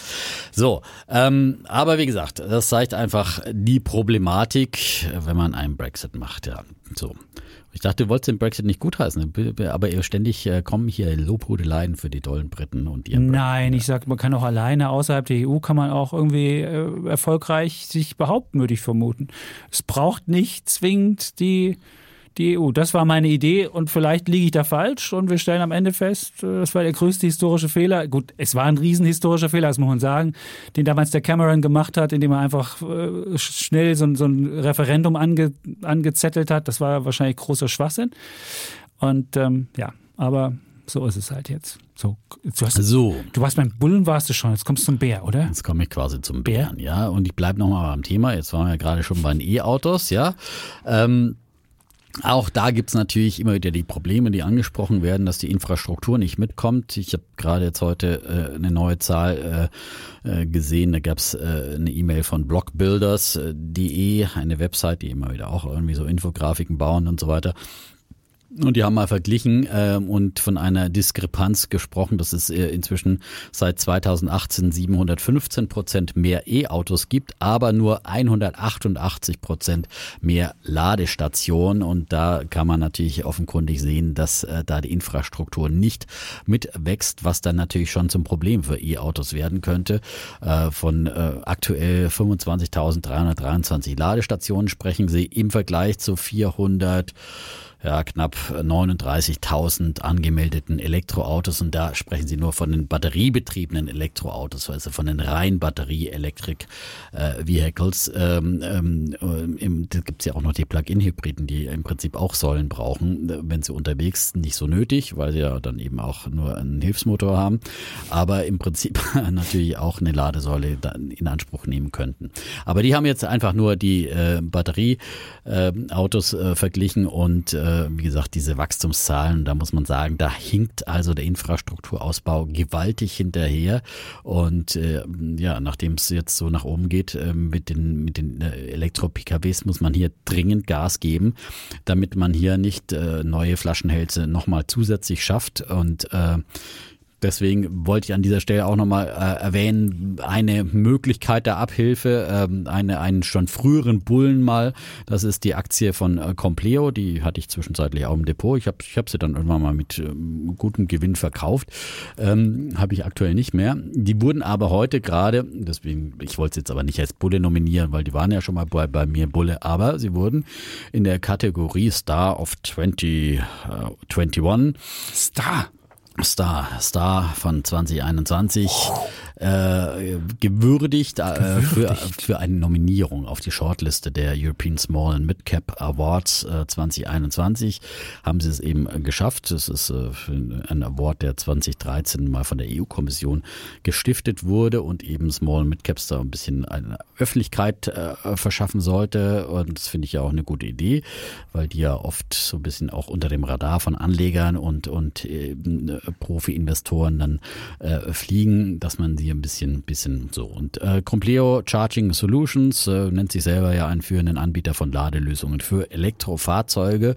Äh, die Aktie kam 2020 an die Börse, ist seitdem um mehr als äh, 100 Prozent äh, gestiegen im Oktober 2020. Ja, haben wir quasi auch äh, bald einjähriges und ähm, haben auch vieles an Fortschritten dann hingelegt. Äh, der Herr Griesemann, Georg Griesemann von äh, ist Co-CEO und, und sagt, äh, dass sie seitdem äh, eben auch 2021 in Wachstum investiert haben, indem wir neue Märkte erschlossen, unsere Kapazitäten massiv ausgebaut und innovative neue Produkte weiterentwickelt haben. Ähm, sie haben zum Beispiel, das hatte ich damals auch erwähnt, äh, Valbe übernommen und sie finden, befinden sich aktuell in, in Übernahmeverhandlungen mit E.ON über den Kauf der Energy E-Mobility Solutions GmbH. Also sie wachsen ähm, ähm, auch durch Übernahmen und ähm, sehen sich also gut aufgestellt in, diesem Markt. Es gibt da sicher noch viele, viele andere Anbieter, aber Copleo ist ein kleineres Unternehmen und ist jetzt im Aktienkurs auch wieder ein bisschen zurückgekommen. Die waren so schon deutlich über 110 Euro, sind aktuell bei um die äh, 94. 94 und ähm, Analysten sehen dann im beschnittenen Kursziel von 118 Euro. Also da ist immer noch ein ähm, Potenzial von 27 Prozent da bis zu den durchschnittlichen Analystenschätzungen. Gibt es wenigstens ein, gibt's ja wenigstens ein Preisgeld, weil die machen ja noch Verluste können die ja mal ein Jahr Gewinn machen, wenn sie den Award nach Hause bringen. Achso, so, so groß wird das Preisgeld wahrscheinlich nicht sein. Das, die, Aber das ist, Verluste ich, eher, ausgelöst. Es ist eher ein, eine Ich guck mal, wie viel die Verluste ausmachen. Sie haben Verluste gemacht. Ich gucke jetzt hier mal. Ach, so viel ist es jetzt nicht. Das EBITDA, das Net Income 3,6 Millionen. Das ja, könnte es schon als Preisgeld geben, finde ich. Ja, nicht, Auf jeden ja. Fall überschaubar. Sie haben eine Marketkapitalisierung von äh, knapp 370 mhm. Millionen. Und ja, oh. da kann man dann auch so einen kleinen Verlust irgendwann mal drehen. Aber wenn sie natürlich viele Übernahmen machen, dann kostet es ja auch Geld. Aber äh, es ist sicherlich ein, ein Markt der Zukunft und äh, das wird Jahre dauern, bis hier die Infrastruktur ausgebaut ist. Da gibt es also viel zu tun. Nicht nur in Deutschland, viel zu sondern, tun. sondern darüber hinaus. Packen wir es an. Packen ja? wir es an. Sehr schön. Ja? Dann komme ich mal zu meinem, dann komme ich mal zu meinem Bullen. Ähm, du hast jetzt, das war jetzt ja das, war ja Bär. quasi Bär mit einem kleinen Bullenanhang. Ja? Aha, was nicht mit genug Ladesäulen gibt, aber ja. Compleo macht das ja, möglich. Genau. Der Bär war die wenigen, die mangelnden Ladesäulen. Ja. Das sind zwei Bullenbären, so zwei, so, so, so. Ja, sobald, ja, es ist die Welt. Ist Janusköpfige halt so, Tiere genau, hast du hier von, heute präsentiert. Zweimal von hinten aufgezäumt. Jetzt. Ich habe einen richtigen Bullen. So, Sehr und gut. mein Bulle ist äh, Sixt, Sixt, der Autovermieter. Und wie ich auf Sixt gekommen bin, ähm, Heute gab es Zahlen vom Statistischen Bundesamt und da stand drin, dass die Preise für Mietwagen im August 2021 gegenüber dem Vorjahresmonat um 53,4 Prozent gestiegen sind. Und das ist, wenn man die normalen Verbraucherpreise sieht, sind das 3,9. Wir kriegen ja am äh, Donnerstag noch äh, neue Inflationszahlen, die dürften dann über 4 liegen, aber 53 ist schon mal wirklich eine richtige Hausnummer und der richtige Anstieg begann vor allen Dingen in den Sommermonaten, als dann Menschen in, in den Urlaub gefahren sind. Woran liegt das, dass die Preise so gestiegen sind? Naja, viele sind in Europa unterwegs gewesen, sind nicht geflogen, sondern haben halt, äh, sind mit dem Auto unterwegs gewesen. Das gilt auch für Amerika. Also Sixt ist sowohl in Amerika als auch in, in Europa ähm, da tätig und profitiert, profitiert halt davon. Und die haben in der vergangenen Woche ihre Prognosen kräftig angehoben. Und zwar haben sie die, die Gewinnprognose um 50 Prozent für dieses Jahr angehoben. Und bisher ging sie davon aus, dass sie, dass sie 190 bis 220 Millionen schaffen und jetzt wollen sie ähm, 300 bis 330 Millionen schaffen. Und warum das interessant ist, weil sie dann die gesamte Corona-Delle ausge, ausgedellt, ausgebeult. Ausgebeult. Eine Ausgebeult? Müsste man ausbeulen, ja. Muss man ausbeulen? Haben sie nämlich ausgebeult. 2019 haben sie nämlich 308 Millionen ähm, ähm, äh, Gewinn gemacht, 308 Millionen. Das könnten sie jetzt wieder schaffen und damit hätten sie das, das geschafft. Und für 2022 sind sie noch ein bisschen verhalten. Es geht ja immer, du hast ja bei Sixt immer das Problem, Natürlich, wenn du jetzt die Preise anheben kannst dann, und, und du jetzt äh, insgesamt die Gebrauchtwagenpreise gestiegen sind, dann kannst du auch für die alten Gebrauchtwagen wieder mehr kriegen. Also hast halt so Sondereffekte da drin. Allerdings, das Problem ist natürlich, wenn du jetzt äh, bei den Autobauern ähm, anrufst und sagst, hallo, ich Sixt hier, Großbestellung, und dann sagen die, Früher hast du 25% Preisnachlass bekommen, weil du halt so viele abgenommen hast. Aber wenn jetzt der Defner auf sein Auto wartet und der wartet und der wartet, sagen die, nee, also weißt du, dann gehen wir es mit dem Defner zum vollen Listenpreis, dann kriegst du halt den Nachlass auch nicht mehr. Also es gibt halt, es ist eine zweischneidige Geschichte. Also du hast halt das Problem, dass du nicht mehr so einfach rankommst. Was spricht aber für, für, für, für Sixt? Naja, ähm, dass du, dass, dass, dass Leute diese Mobilitäts-App, ich weiß nicht, wer diese, ich, ich habe ich hab die auf meinem Handy und was ich wirklich großartig finde, sie haben es halt geschafft, in einer App sowohl Autovermietung als auch Roller, als auch, also gesamtes Mobilitätskonzept zu versammeln. Und je nachdem, was du brauchst, kannst du das nehmen. Das fand ich schon mal, das fand ich schon mal wirklich ähm, ganz, ganz wunderbar. Und deswegen glaube ich schon, dass Sixt weiter, ja, von dieser ganzen, von dieser ganzen Sache profitiert. Und ich denke mir, einer der, der Gewinner auch, was mhm. Mobilität anbetrifft, glaube ich schon, dass es Sixt ist. Und deswegen ist Sixt mein ähm, Bulle der Woche. Und ich glaube auch die Aktie ist, ist schon gut gelaufen. Aber wo ist sie jetzt? Ich könnte mal gucken. Sie ist bei, machen wir hier mal live, Sixt. Gerade bei, da haben wir es. 132 und die Analystenschätzungen sind bei wir mal live hier, Live-Recherche. Ja, 6 Prozent. 6 Prozent ist es. Ist jetzt nicht mehr viel. Also ist schon wirklich gut gelaufen. Das war ja absehbar gelaufen. in dieser ja. ganzen Corona-Zeit. Ne? Es ist, ist gut, aber trotzdem, man sieht halt auch, die Schätzungen von Analysten sind halt wesentlich unter denen noch, was Six jetzt selbst ausgegeben hat. Und für 2022 ist ja Six noch sehr pessimistisch. Und auch das könnte sich ja irgendwie noch ändern. Und dann ist da meines Erachtens noch mhm. weiter. Also die Aktie Aber man muss auch sagen, einige Sondereffekte, die fallen dann eben weg. Also der Bahnstreik äh, fällt weg als Sondereffekt. Da gibt es so schnell keinen. Die haben sich jetzt erstmal geeinigt. Ja, Das war ja dann äh, gerade nochmal ein großer Preistreiber da natürlich. Und äh, die Corona-Pandemie lässt auch nach und immer mehr, glaube ich, vertrauen dann wieder auch äh, einer Bahnreise oder und wollen dann nicht mehr unbedingt nur mit dem Mietwagen fahren. Das war ja natürlich in Hochzeiten der Corona-Pandemie auch so, dass man eher geguckt hat, dass man, dass man vielleicht lieber im Mietwagen dann irgendwo hinfährt und äh, das Und Geschäftsreisen sind natürlich auch niedrig. Wird, auch das muss man wissen, okay, aber ich finde schon, Sixt insgesamt als Mobilitätsdienstleister, die Aktie ist nahe Allzeithoch. Also das, das äh, sollte man auch wissen.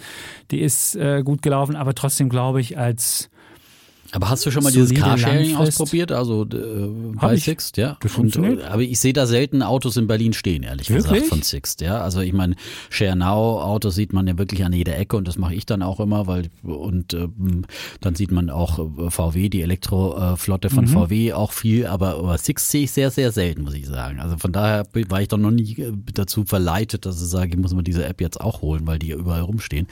Ähm, Also Weiß ich kann nicht. jetzt mal, doch, da können wir eine Live-Recherche machen. Ich mache hier live, ich nehme mal mein Handy raus. Jetzt machen Derweil kann ich ja schon mal das, das Thema einführen. Ja? Bevor, Wie, ich will ja zuhören, was du erzählst. Also, okay, okay. Er muss ja dagegen Vielleicht kannst du ja noch was, was anderes erzählen. siehst, also Ja, ja. ein Schwank aus der Jugend. Ja. Äh, Ich war beim Marathon auch, ja, übrigens. Wie, du warst beim Marathon? Am- am- gerannt? Ich bin nicht gerannt, aber ich habe äh, äh, äh, Verwandtschaft war da. Der Cousin ist mitgerannt, ja, und äh, zum ersten Mal einen Marathon gerannt, ja, und in vier Stunden diesen Marathon gemacht. Respekt, muss ich sagen. Und äh, ich, das war natürlich eine super Atmosphäre, hat ja auch ein bisschen dazu beigetragen, dass es offenbar die Wahllokalprobleme gab in Berlin oder vielleicht war es einfach auch nur eine Ausrede. Also kam mir das vor. Aber also äh, Marathon, alle Respekt äh, für Leute, die äh, sowas machen. Bist du schon mal einen Marathon gelandet? Ich bin, schon, ich bin schon in meinem Leben vier Mara Echt? Marathone gelaufen.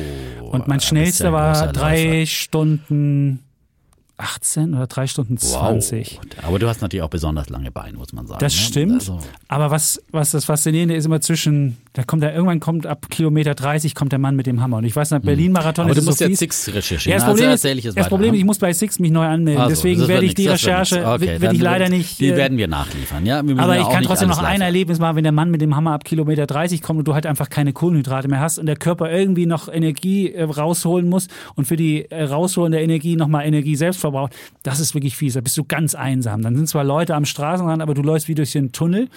Und du weißt, du kommst dann irgendwie, Mhm. rennst am KDW lang und weißt, jetzt musst du vom KDW nochmal nach Hause laufen. Also es ist wirklich relativ weit. Und ich so, wow. Aber Berlin-Marathon ist schon, du kommst ja überall vorbei. Ne? Du kommst schon- überall vorbei, das ist schön. Und dann zum Und, Schluss ähm, durchs Brandenburger, Brandenburger Tor. Tor ist dann das standen Schluss, wir auch, ja. wir haben ja immer verschiedene Stationen gemacht und immer wieder versucht, mit der S-Bahn zur nächsten Station zu kommen. Ne? Wow. Damit wir dann immer so neue, Habt ihr Schilder hochgehalten? das nicht, aber immer schön zugerufen, ja. Also, ja.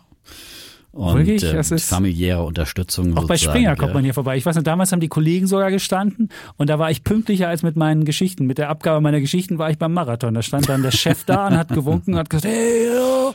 Das war sehr nett. Also werde ich nicht vergessen. Also, das ein kleiner Schwank äh, zwischendurch noch. Jetzt konnte ich leider das Six nicht gucken, aber ich werde ich werd mich wieder anmelden. Okay. Ich weiß nicht, warum ich da jetzt rausgeflogen bin. Ich habe auch lange nicht mehr Carsharing gemacht. Gibt aber gleich den nächsten Bär der Woche hier. Nein, Also überhaupt nicht.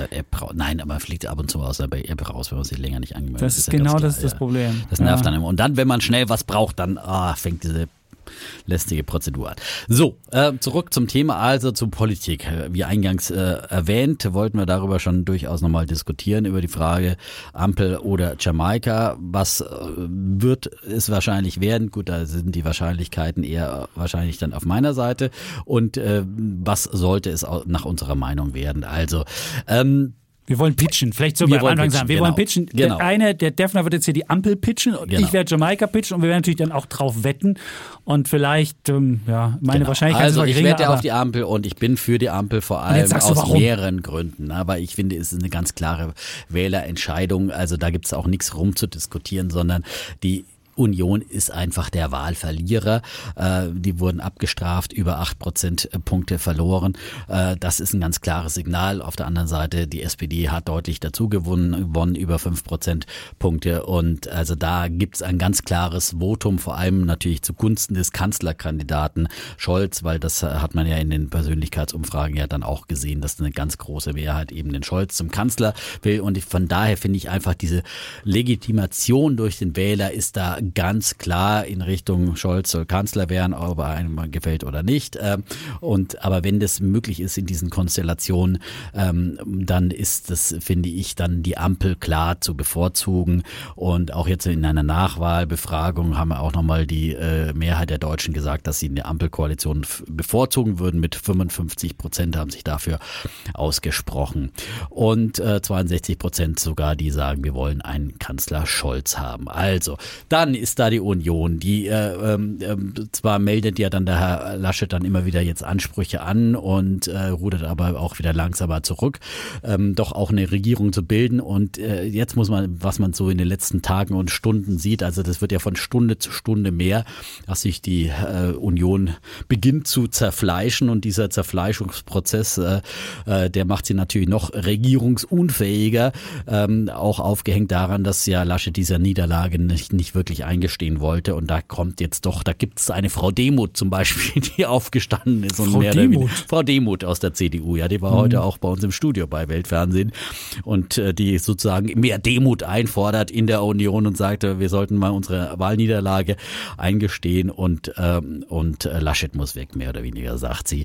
Und äh, viel mehr ähm, kommen da und stehen auf mittlerweile aus der Union, gerade auch aus dem Osten, wo man ja herbe Verluste eingefahren hat. In Sachsen, ne? So.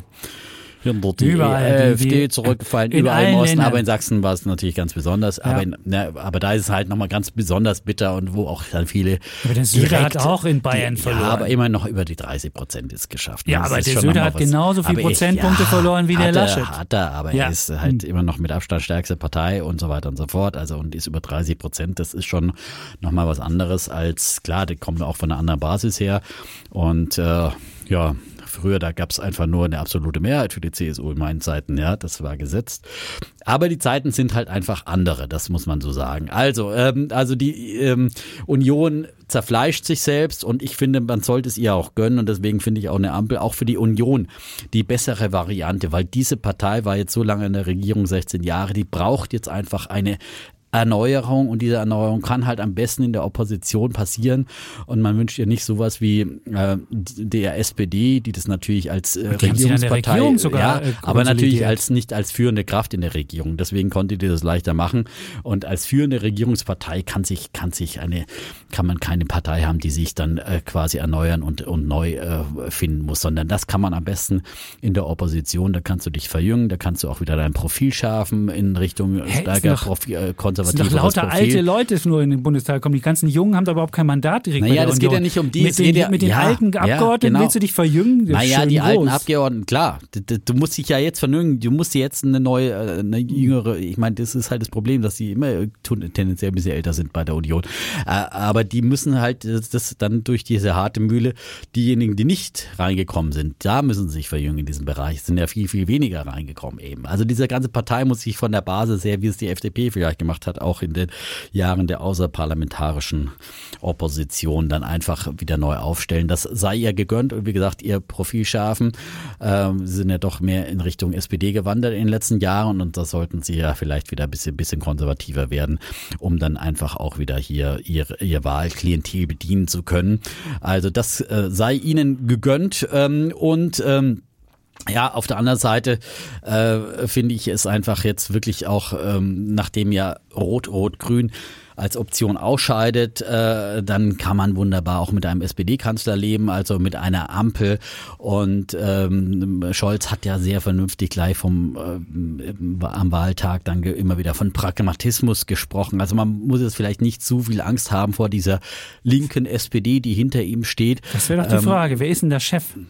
es ist schon der Scholz, weil er dann klarer Mit wem verhandelst du denn da? Das, nein, der Scholz ist, ja, Der letztendlich. Scholz kann unterschreiben oder muss er vorher noch fragen bei seinen Kumpels unterschreiben? Nein, ich glaube, er kann, er ist der starke Mann jetzt in der SPD, aber jetzt Parteichef Meinst ist. Ja, da steht der Esken und der Walter Beuerns, die stehen wie so ein paar, paar Schulbuben neben ihm. Und im ganzen- ist- im die Parlament hast du lauter Jusos jetzt neuerdings Im drin? Parlament hast du, gut, die musst Das du natürlich mitnehmen. Oh, die musst du mitnehmen, also, Ja, äh, musst du klar. mitnehmen. Aber auf der anderen Seite hast du ja einen Koalitionspartner, äh, einen FDP dann, der einfach jetzt, und das ist das Gute für die FDP, ist es halt auch sehr gut, weil sie können dann wirklich einen sehr, sehr guten Preis heraushandeln, wenn sie jetzt in eine Koalition mit zwei quasi Mitte-Links-Parteien gehen, der SPD und, und, den, und den Grünen. Und dann haben sie natürlich ähm, nochmal eine ganz andere Verhandlungsmacht, können ja auch nochmal äh, mehr wichtige Punkte heraushandeln, was dann eben auch wiederum gut äh, für die Wirtschaft ist. Und die, die FDP kann wirklich dann das, das Schlimmste sicherlich verhindern und ähm, die Weichen. Aber das, wird, eine das war den beiden das Koalitionen sein. Nein, nein, wird. es wird eine danke. Fortschrittskoalition. Ich meine, das, Das wird Fortschritt. es wird eine Fortschrittskoalition, so oder so, Ampel oder, oder Jamaika. Es kommt auf die FDP und auf die Grünen an, die werden die Macht der Koalition sein, das gilt für beide. Und, ähm, und, und irgendwelche äh, sozialdemokratische Dinge, äh, Pla- Planspiele, die, die werden da nicht viel durchsetzen können. Und im, das große Positive an, an, an der Ampel finde ich vor allem dann die europapolitische, da sind wir sicherlich, äh, haben wir unseren größten Dissens. Ähm, da finde ich es äh, gut, dass man da ähm, eine klare Positionierung hat, eine klarere Positionierung äh, pro Europa und ähm, Was heißt denn pro Europa? Pro Europa wenn ich jemand immer, wenn ich jemand immer Geld in den Hintern schiebe, heißt es doch nicht pro. Nicht Dann kann das Hintern- auch nein, nein, schädlich nein, sein. nicht in Das den musst du Hintern sonst schieben. überlegen. Nein, nein, nein, wenn ich ja jemanden, nicht. wenn ich jemanden einfach nur pampere, aber nicht selbst stark werden lasse, dann muss es nicht Ja, gut sein. Das ist Aber eine gut. Diskussion, die wir schon auch oft wir hatten. noch muss man, man muss Gut. sie auch nicht ganz ausführlich führen. Ich finde das gut, dass wir hier eher äh, eine pro-europäische Variante haben im Vergleich zu Jamaika. Aber das Wir wird eine sicherlich andere europäische Variante. Oder So. eine Variante, wo die Südeuropäer sich besser wohlfühlen. Sagen wir mal so. ein bisschen besser. Proeuropäisch sein soll, das Nein, weiß ich nicht. Nein, also du siehst ja, du nein, siehst ja jetzt. Nein, weil es europäischer vereint. Weil das ist doch. Warum weil, vereint es denn? Na, weil äh, ist einfach nicht diese diese Wenn du jemanden dauerhaft, wenn du jemanden dauerhaft, Nicht Äh, dauerhaft. alimentierst und derjenige, der was gibt, der denkt, oh, da will ich was zurückhaben und der, der was bekommt, denkt sich so, aber warum geben die nur so wenig ab? Da hast du doch beide unglücklich. Ich bin mir nicht sicher, ob das pro-europäisch ist, aber das ist ja immer eine andere Sache. Aber bist du fertig mit deinem? bin fertig, Dann ja. würde ich Genau. mit meinem mit meinem Plädoyer für Jamaika kommen. Ich bin ja ein großer Anhänger von sozialer Marktwirtschaft und ich habe mir die Wahlprogramme auch nochmal angeguckt und habe nochmal geguckt, wie, was ist da drin. Und die SPD, das Wahlprogramm hat mit Marktwirtschaft wenig zu tun. Da geht es um Umverteilung, da geht es um Mindestlohn, da geht es um ähm, ähm, keine, keine wirklichen Steuersenkungen, da geht es um Vermögenssteuer, da geht es um, um ganz viele so Sachen, wo, wo, wo, wo ich mit Marktwirtschaft nichts anfangen kann. Und wenn ich mir den Scholz angeguckt habe, dann hat er, hat er einen Wahlkampf gemacht mit Respekt, mit Rentner erhöhen, mit dies, mit dem und so. Dann muss man wissen, die SPD kann vor Kraft kaum laufen. Man hat das ja auch gesehen, wie sie gejubelt haben, wie sie geschrien haben. Da kann ich mir nicht vorstellen, dass du da hingehen kannst und sagen kannst, weißt du, wir hätten das gerne, die Zukunftskoalition so, so oder so. Da werden die sagen, nee, ich habe da noch den im Hintergrund, der will noch glücklich werden und der. Und dann hast du eine Koalition, wo du auf der einen Seite da was, äh, da musst du halt lauter Geschenke austeilen. Das ist eine sehr teure Veranstaltung, wenn du eine, eine Ampelkoalition machst, weil die FDP sagt, wir wollen gerne die, die äh, Steuerreduktion für den, den und den haben. Das wird wahrscheinlich kommen, Abschreibungsmodelle und so weiter. Und die SPD sagt, ja, wir wollen aber gerne Mindestlohn, wir wollen Rente und wir wollen das. Und wenn du das zusammenrechnest, hast du ein mega Ausgabenprogramm und dann hast du eine, eine, eine äh, ja, Ausgabenpolitik, die, weiß ich nicht, wo dann noch das Geld herkommen soll für Zukunftsinvestitionen. Wenn du bei der Union bist, da gibt's ähm, wenigstens, würde ich mal sagen, das ist noch ein marktwirtschaftliche, das ist noch eine marktwirtschaftliche Veranstaltung. Und der Laschet hat ja kurz bevor er noch ähm, bevor, äh, bevor die Wahlen waren, hatte ja sogar noch mal ein Wirtschaftsprogramm aufgelegt mit dem Titel Solide Finanzen, starke Wirtschaft, Wohlstand für alle und hat so einen Schutzschirm für Arbeitnehmer und Sparer aufgelegt. Da ging es auch darum, dass durch die Inflation ja jetzt ähm, Leute ja einfach sch- schlechter gestellt werden und du automatisch durch die Inflation in eine höhere Steuerklasse kommst, obwohl du gar nicht real mehr verdienst. Und diese ganze kalte Progression, wie man das auch nennt, das ist ja wirklich ein mega Problem für viele Leute. Und du weißt ja, mit einem 1,4-fachen Durchschnittseinkommen bist du jetzt schon in der, bist du jetzt schon Spitzenverdiener in der Spitzensteuersatz. Und das kann einfach nicht sein. Und die SPD sagt eindeutig, nee, wir wollen diese, diese kalte Progression, da ist nie die Rede von. Das finde ich aber bei der Union. Die Union wollte auch den Arbeitnehmerpauschbetrag erhöhen, um eben die Leute zu entlasten, was die Inflation anbetrifft. Der Sparerpauschbetrag ist, äh, sollte erhöht werden von ähm, derzeit 801 auf 1000. Das habe ich im SPD-Programm nicht so gesehen. Da sehe ich eher so,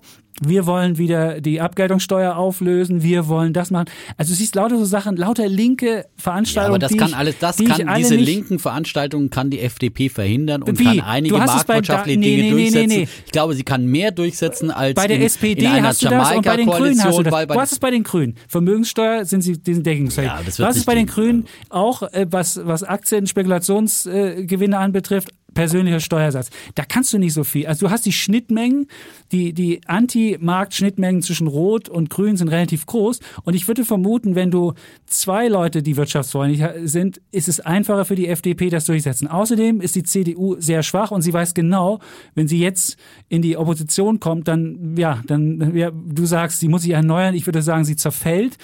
Das ist kein schöner Prozess. Und die wissen genau, sie müssen es irgendwie jetzt hinbekommen. Ich weiß nicht, ob sie es mit Laschet hinbekommen.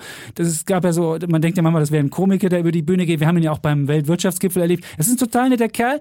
Der hat auch in Nordrhein-Westfalen total schnell eine, eine Koalition hinbekommen. Das spricht übrigens auch für meine Jamaika-Sache, dass der, Ja, aber ich der meine, du Laschet ihn wirklich als Bundeskanzler wirklich haben? Jetzt hat er wieder den letzten Fauxpas sich bei der Wahl geleistet, nicht den Wahlzettel falsch rumgefaltet Ja. und eingeworfen, dass man die Kreuzchen gesehen hat. Also ich Gut, meine, von ja. einem Fettnäpfchen ins andere, was macht er dann auf internationalem Parkett? Da muss Gut. ich sagen, da ist mir einfach der Scholz als geübter Findest Verhandler, ein, da ist er mir lieber, der hat äh, die, die Aber es ist ja auch nicht klar, ob es der Laschet dann wird oder nicht. Aber auf jeden Fall muss man ja sagen, was er hingekriegt hat, der Laschet, der war ein super Verhandler, hat in Nordrhein-Westfalen sehr schnell und geräuschlos eine Koalition hinbekommen mit der FDP. Das funktioniert ja ziemlich gut. Und deswegen glaube ich auch, das würde viel reibungsloser funktionieren, mit denen es zu machen, als wenn du erst beim Scholz anrufen musst, dann nochmal bei Esken, dann bei Kühnert und bei sonst wem. Also du hast klare, klare, klarere Strukturen. Und es ist ja auch nicht ausgemacht, dass der Laschet es ist. Vielleicht wird der Söder aus dem Hut gezaubert, dann kommen alle und sagen, Mensch, dann nehmen wir den Söder und haben den. Also insofern würde ich sagen, Jamaika ist die wesentlich äh, wirtschaftsfreundlichere ähm, Koalition, die möglich ist, weil dann zwei Partner sind, die nicht nach Umverteilung schreien, sondern zwei Partner sind, die wissen, dass man erst verdient und dann umverteilt. Das ist bei dem anderen genau umgekehrt. Und weil ich glaube, dass die CDU in einer schwächeren Position ist, dass du, dass die zwei FDP und Grüne ihr Programm besser mit denen verhandeln können und äh, dass das deswegen funktioniert. Äh, klar, hast du recht, das ist der grünen Basis schwer zu vermitteln, dass man Jamaika macht.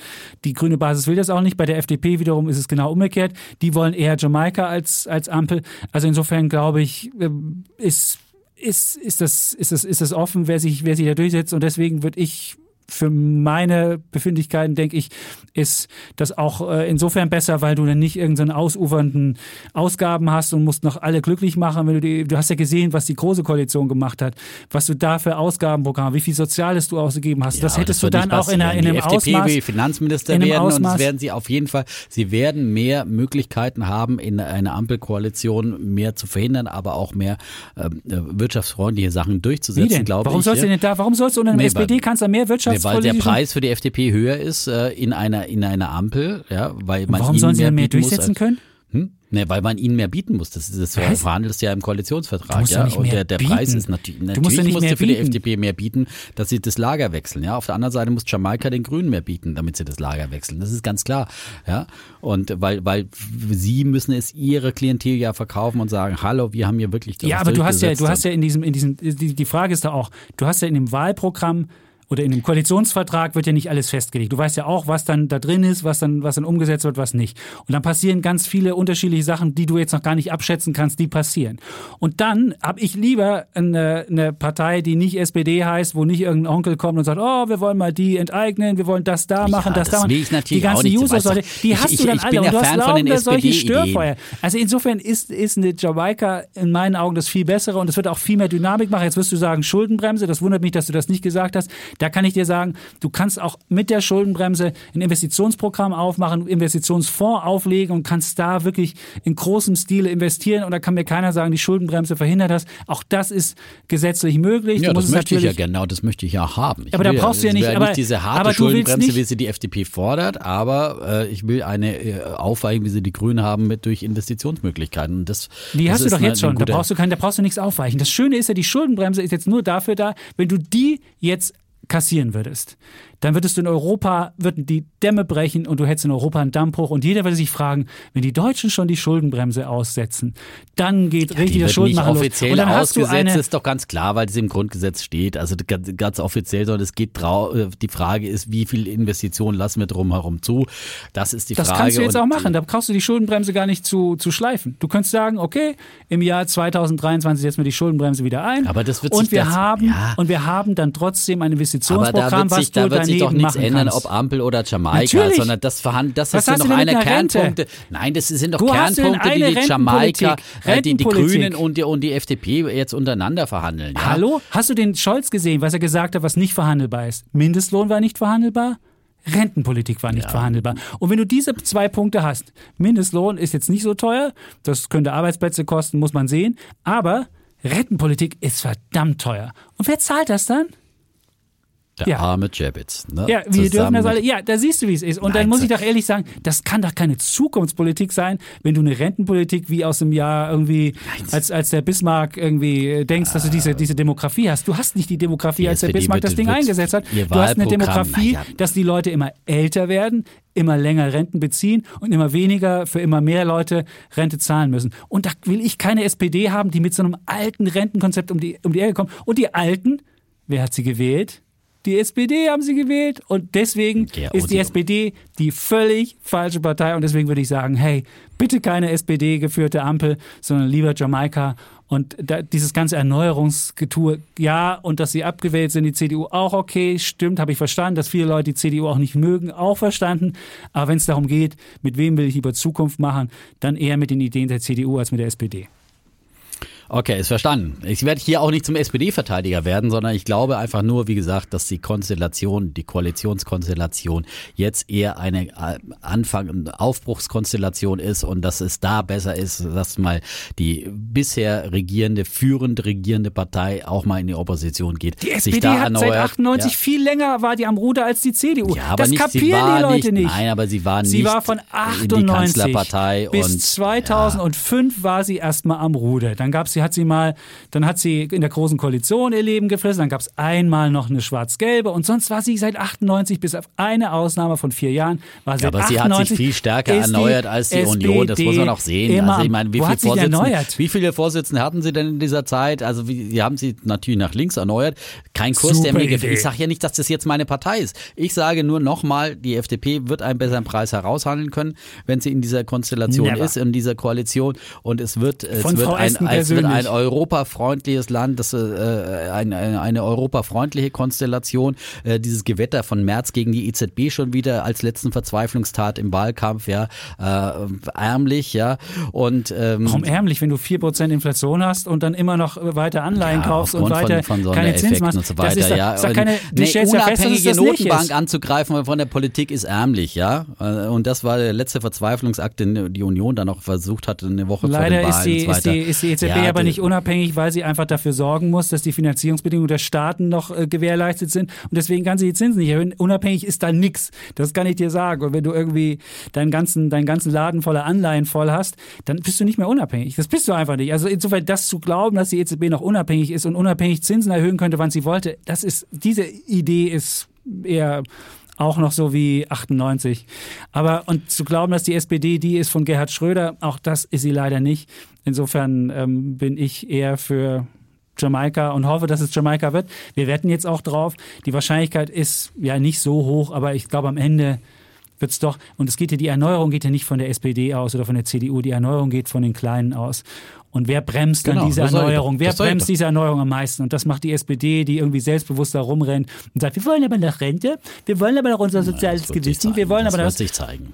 das. Und deswegen denke ich, ist, ich finde, wie gesagt, die, da, da Erneuerung- sind wir doch zusammen. Die Erneuerung geht von den Kleinen Genau. aus und der Fortschritt und das sind die Motoren dieser Koalition So und es. es ist nicht so entscheidend, wer unter ihnen Kanzler wird. Und wenn man aber einen hat, der solide international dasteht, der für eine europäische Integration steht, die vorangeht, äh, dann glaube ich, ist es die bessere. Das sieht ja auch das, Ampel, äh, das Ausland so.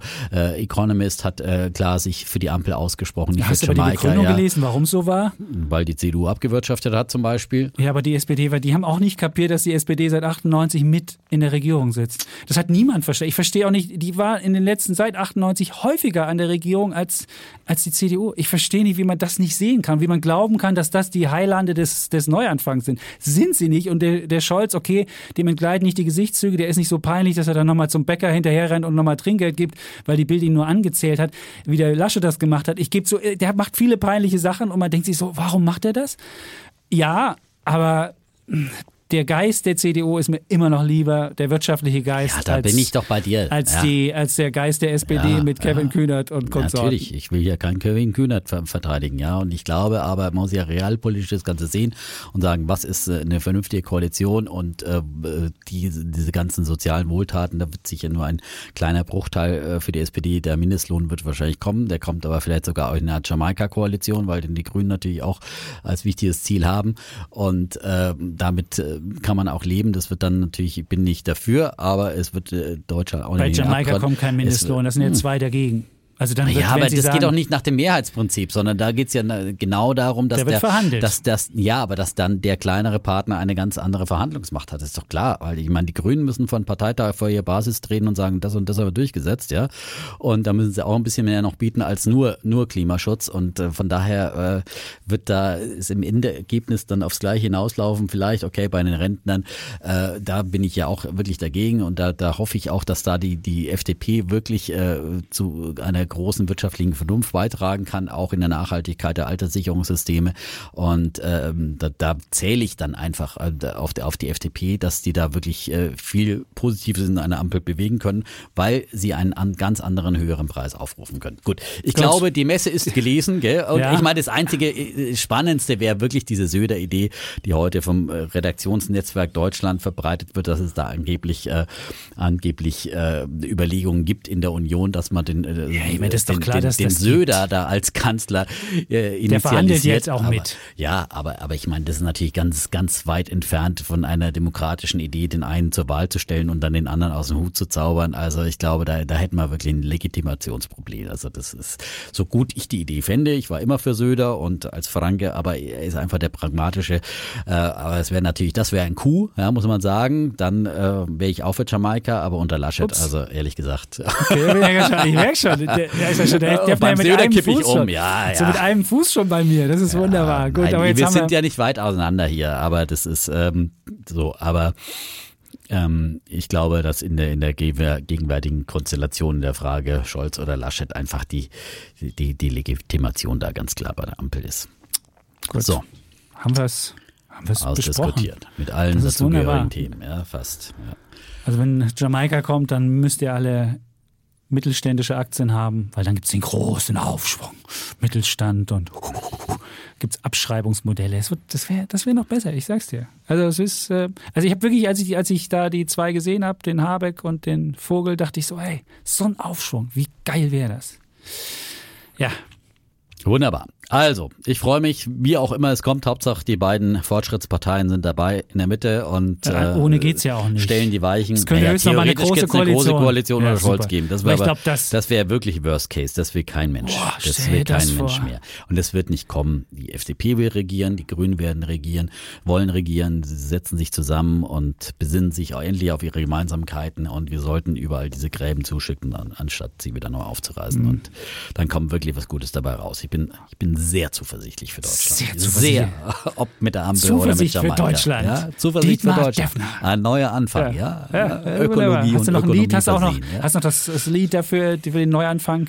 Ja, all das und noch viel mehr werde ich machen, wenn ich König von Deutschland Wer? Sehr gut. So. Der Alte, der Rio Und der Reißer mit der Startnummer 1. Und jetzt- König von Deutschland, der Armin oder der Olaf. So, wunderbar. Rufen Sie an. Nee, damals musste man noch eine Karte schreiben an. ZDF 65, Mainz 500. So, Cool. das war's. Von unserer Seite. Jetzt wird wieder in die Hände gespuckt. Kannst du auch noch äh, die Startnummer 2 wir steigern das Bruttosozialprodukt, ganz genau. Ja, ja, stimmt. Damals hieß es noch Bruttosozialprodukt, ne? Ja. Ja. Dann haben wir das, Zeiten. äh, jetzt heißt es Bruttoinlandsprodukt. Sehr schön. Ja, haben wir auch das noch waren die diese 80er, kleine. ja, bevor, ja. Ja, Nach der großen Stagflation haben wir dann angegriffen. stimmt. Mhm. Hoffen wir, dass sie nicht kommt, die Stagflation. Sonst, sonst sieht es für meine Werte gut aus. Ja, ich sehe schon, der endlich streift sich der Bär wieder das Bärenfell über, ja. Der Naja, war, der ist- Kollege Chapitz war mir einfach zu bullisch in den letzten Monaten, ja. Ja, aber es ist, ist ja, so, so eine, so eine ja, wenn so eine Inflation zu stark aus dem Ruder kommt. Na gut, okay, wir haben es alles Wir haben besprochen. und alle Themen angerissen, die uns auch in Zukunft äh, beschäftigen werden. Die Debatte geht weiter und äh, für heute war es das. Wir bleiben und sagen Nein, sagen erstmal Tschüss und ciao. Du Genau so. versaust es schon wieder. Ja, ja, also erstmal ein Text. Wir sagen Tschüss, Und ciao. bleiben Bulle, Und Bär. Defner. Und Chapitz.